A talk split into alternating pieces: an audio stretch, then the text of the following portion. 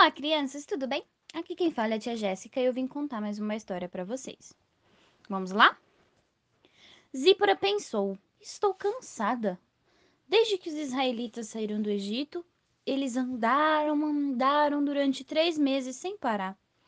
Só depois de acampar os pés aos pés do Monte Sinai, Zípora só queria descansar um pouquinho.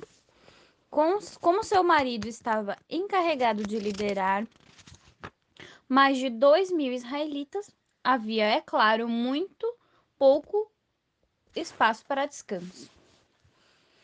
Moisés chegou justamente quando Zípora estava deitada para tirar uma soneca. Vou subir a montanha, disse ele. Agora? Acabamos de chegar.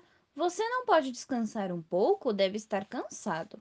Estou cansado, mas Deus me chamou e eu preciso ir.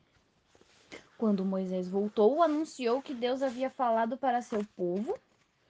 Três dias mais tarde, com o coração aos saltos, Zípora juntamente juntou-se ao resto do povo ao pé da montanha. Trovões, relâmpagos podiam ser vistos no topo da montanha e uma grossa nuvem escura cobria. Zípora mal podia respirar. Gostaria de saber se é desse jeito que Deus sempre fala com o meu marido, pensou. Era assustador demais. Ela estava mais impressionada do que nunca com a coragem e a posição de Moisés diante de Deus.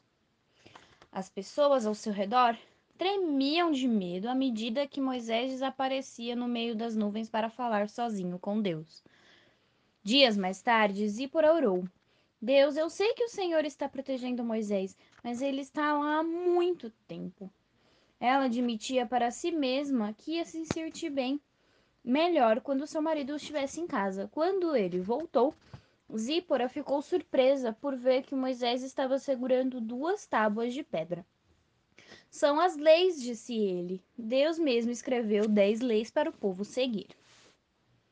Primeira lei: Adore somente ao Senhor seu Deus. Segunda lei: não faça ídolos nem os adore. Terceiro, tenha cuidado ao usar o nome de Deus.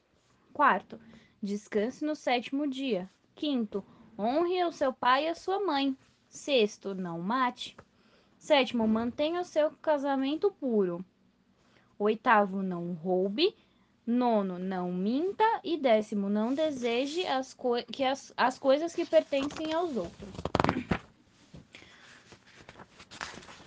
Crianças, o Senhor Deus escreveu os Dez Mandamentos para que o povo soubesse como viver corretamente.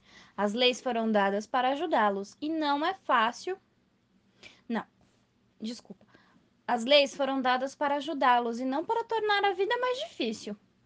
Os Dez Mandamentos também se aplicam a nós hoje. Eles nos ensinam como tratar Deus com honra e respeito que, e respeito que ele merece. Quando amamos a Deus, ele nos ajuda a querer obedecer os seus mandamentos. Então, crianças, temos que guardar os dez mandamentos no coração e sempre praticá-los. Vamos orar? Papai do céu, muito obrigada, Senhor, por mais um dia. Obrigada, Pai, por cada criança que está ouvindo essa história. Pai, peço que o Senhor continue nos protegendo, nos guardando e nos livrando do mal. É o que eu te peço e já te agradeço. Em nome de Jesus. Amém. Tchau, crianças. Até mais.